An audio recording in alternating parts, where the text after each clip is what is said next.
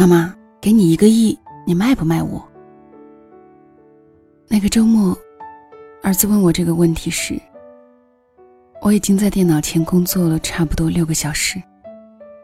他想让我陪他做手工，和他下象棋，带他去书店。我敷衍着说：“好的，好的。”却一直没有起身。我在赶一个文案，客户着急看稿子，已经支付了定金。把这单活儿做好，我就能赚到月工资两倍的钱。只谋生存难，我刚买了房，手头有点紧，迫切想挣钱。突然，儿子就在背后问我这个问题：“妈妈，给你一个亿，你卖不卖我？”一开始他给出的筹码并没有这么高。妈妈，给你一百万，你卖不卖我？我边回答当然不卖，便继续对着电脑改文案。然后他像赌气一样加高筹码，继续追问：“那一千万呢？”听到我回答一千万也不卖时，他才问一个亿呢。直到这时，我才知道。他不是在和我开玩笑，而是在问我一个问题：在你心中，我和钱到底哪一个更重要？记得当时我从电脑前起身，走到他跟前说：“一个亿也不买，因为你是我的孩子，是多少钱都不换的。”但是这个答案，小家伙并不买账，他继续追问：“妈妈。”既然你觉得我重要，为什么你总是忙着挣钱，没空陪我玩？一语中的，万箭穿心。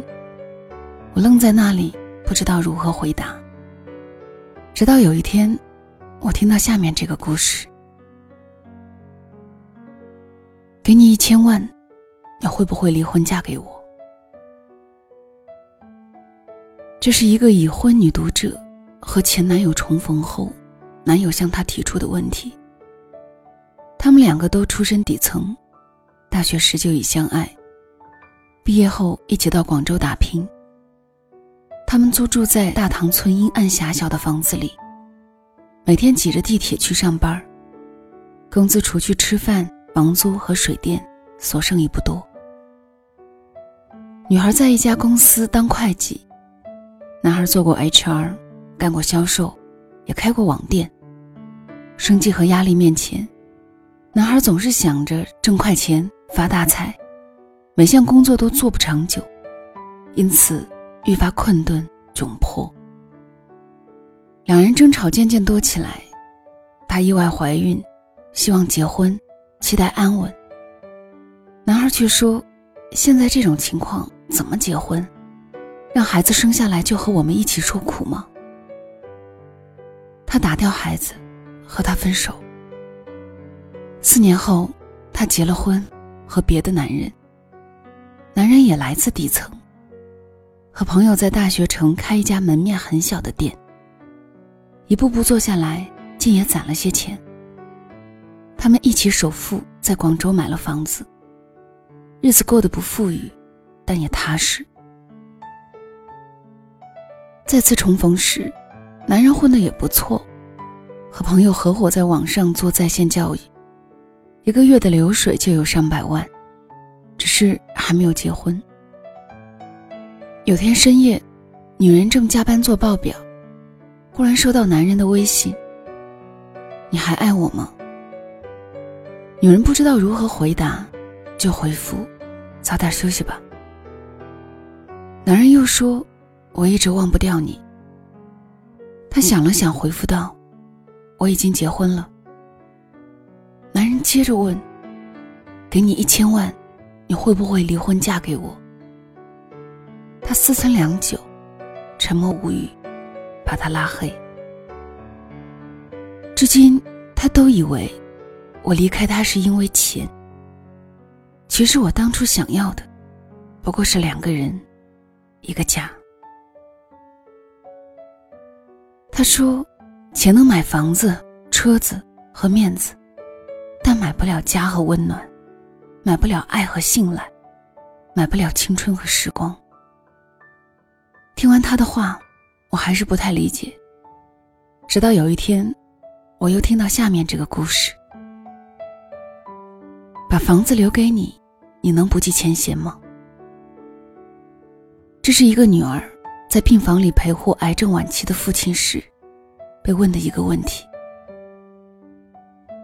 幼年时，他家不算穷，但父母把钱看得重，重男轻女的思想也严重。他比弟弟大两岁，小时候递牛奶永远只有弟弟的，没有他的。去买衣服，他只配买杂牌货，弟弟永远是名牌。他成绩不错，中学毕业就被父母逼着去挣钱。弟弟学习差，父母掏钱也要给他买大学。父母之于他只有嫌恶、冷漠、指责和索取。为摆脱父母的偏见和控制，他早早结了婚。结婚后，他很少回娘家，也怕接到父母的电话，因为一般来电就是要钱。被父母偏爱的弟弟并不成景，读大学挂科太多，没有混到毕业证。和人合伙做生意，因为赌钱门店被抵押。三年前又陷入网贷。差不多掏空了爸妈的积蓄。两年前弟媳妇跑了，撇下一对双胞胎，弟弟因贩毒也入了狱。弟弟出事不久，父亲查出癌症晚期。母亲哭着给他打来电话，他带着孩子回到老家，陪父亲手术化疗，跑前跑后。疏远冷淡了三十多年的父女，依然亲热不起来。患癌后更暴躁的父亲，动不动就发脾气。他提醒自己，忍一忍，反正他的时间也不多了。一个下午，父亲从睡梦中醒来，听见他在电话中正和丈夫聊贷款买房的事儿。接过话茬说：“要不是你弟，我们也能给你凑点。”他冷冷地说：“不用。”这些年也习惯了。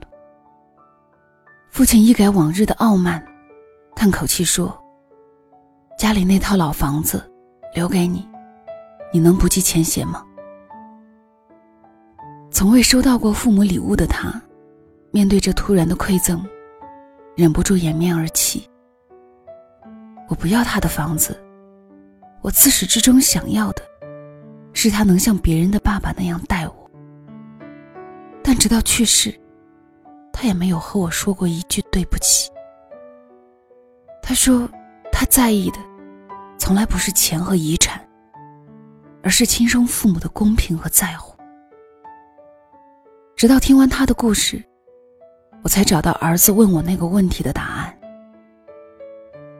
年少时，我们弄丢爱人，错过爱情，以为房子、车子和票子。才算幸福。长大后，我们怠慢家人，忽略陪伴，以为忙碌、金钱和追逐就是幸福。年老后，我们悔恨当年，试图弥补，却发现再多的钱，也换不回逝去的当初。我们打着都是为了你的旗号，伤害着最亲最爱的人。我们沉迷为了明天的梦想。把今天过得一塌糊涂。我们在那些失去的和未来的时光里惶恐不安，唯独过不好拥有的今天。到头来，我们终于发现，似水流年、韶华青春、温情深海，都无法用钱兑换，也无法因回改变。所以。后来，我用行动和态度，郑重的回答了儿子那个“妈妈，给你一个亿，你卖不卖我的问题。”我知道他不要妈妈忙碌的背影，想看妈妈亲切的面孔。他不要梦中亲子的欢笑，只要现实紧握的热闹。他不要用钱兑换的明天，只要此刻铸就的温暖。所以。我也不要天上的星星，只要尘世的幸福。我要陪他走过世上烟火，读遍人间词话。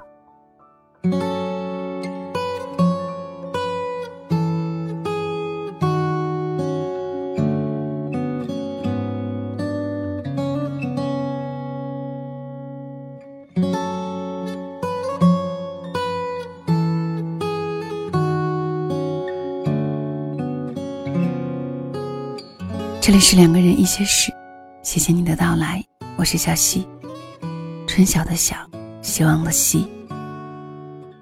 今天分享的这篇文来自公众号“闲说花开”，作者是刘娜。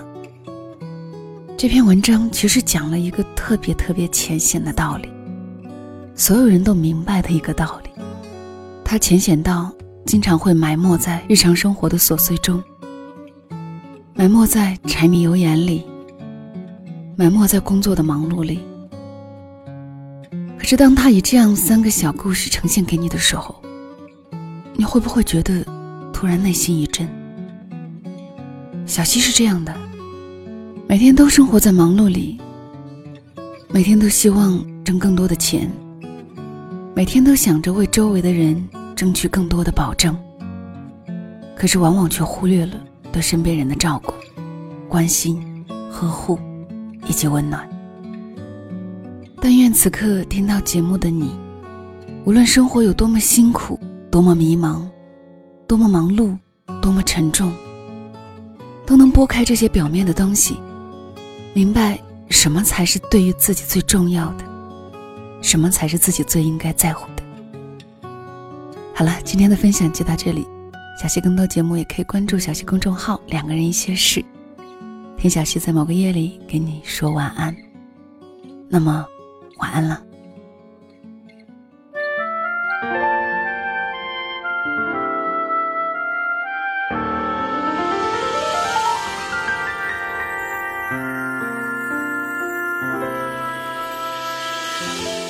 我坐在角落。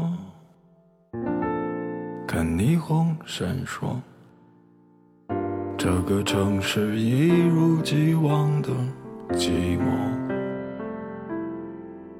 我知道我的世界已经没有你了，过了这么多年，也应该忘了。时常会软弱。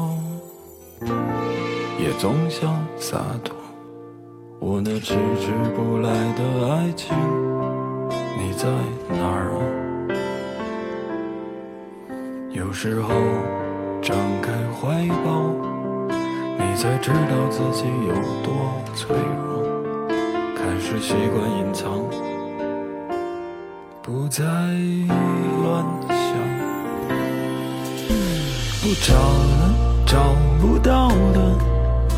你还在想些什么？这世界已经疯了，你就别再自找折磨。别找了，找不到的。上帝已如此忙碌，该来他总会来的。别找了。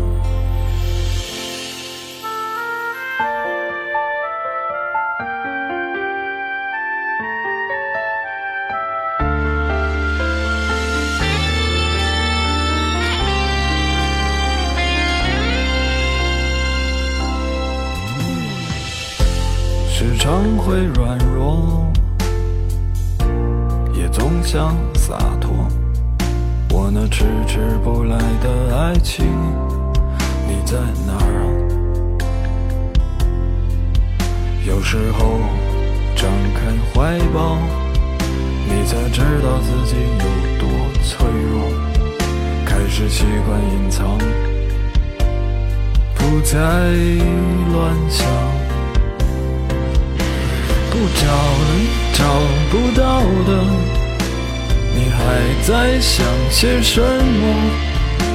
这世界已经疯了，你就别再自找折磨，别找了，找不到的。上帝已如此忙碌，该来他总会来的，别找了，找了，找不到了。你还在想些什么？这世界已经疯了，你却还在自找折磨。别找了，找不到了，上帝已如此忙碌，该来他总会来的，别找了，找不到了。他们在想些什么？该来，的总会来的，别找了。